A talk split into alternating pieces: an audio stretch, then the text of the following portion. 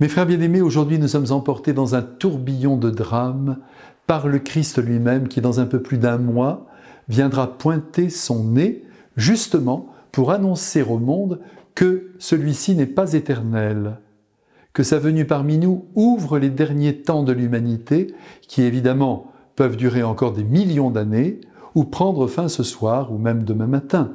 On ne sait pas, on ne connaît pas l'avenir, on ne connaît pas le plan divin. La grande révélation offerte par Dieu, nous la tenons du Christ.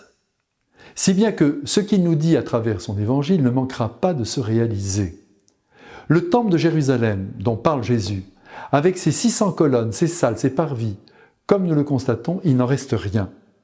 Il y a le mur des lamentations, mais c'est un mur de fondation, c'est tout. Sa destruction par les armées de Titus en l'an 70 de notre ère n'a pas même laissé pierre sur pierre de cet édifice pourtant grandiose. Mais au fond, dites-moi, qu'est-ce que la vraie grandeur? Ah, c'est une vaste question assez vite résolue, vous allez voir. La grandeur, selon le monde, elle peut se loger partout. Mais pour les amis du Christ, elle jaillit du cœur, quand celui-ci est aimant.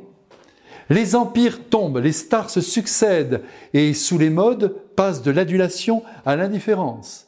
Les présidents de la République descendent de leur piédestal un jour et sont oubliés en deux générations. Non, ce qui demeure et qui est grand aux yeux de Dieu, c'est l'acte bon que toi, que moi, nous accomplissons en nous dépassant, du moins, je l'espère. Enfin, nous essayons d'accomplir. Bien sûr, le monde a une autre conception de la grandeur, et ce qui brille le séduit toujours. Mais le Christ est là pour nous dire, ne suivez pas ces voies sans issue. Certains essaient de vous détourner de l'évangile, de vous passer de foi, et ils sont de plus en plus nombreux à vouloir vous faire croire que vous êtes Dieu, qu'il y a plus lumineux que l'évangile, plus grand que ma sagesse. Ne les suivez pas, dit le Christ. Il se peut même que des gens, se réclamant de moi, vous trompent en trahissant ma pensée, en créant des tensions, des divisions entre les êtres. Ici, mes frères bien-aimés, je voudrais préciser que toutes les guerres que nous connaissons et que nous annonce le Christ ne sont pas seulement des guerres d'offensive avec des canons, avec des baïonnettes. Ce sont toutes les rivalités qui existent entre les hommes, causées par mille facteurs dont je n'en signale ici que quatre. La recherche des intérêts particuliers, première. Alors on n'hésite pas à tuer son concurrent. Hein. Il nous gêne, on l'exclut. Les idées que l'on professe et qui n'appartiennent pas à l'Évangile, ça aussi. Il y a aussi les peurs qui nous habitent si fort que l'on en vient à refouler ce qui ne nous ressemble pas, ou ce qui est nouveau, et en fond de toile, l'orgueil, l'arrivisme qui nous dévore et qui nous pousse à dominer les autres, à les ranger aux marges, de manière à ce qu'ils ne gênent pas nos plans.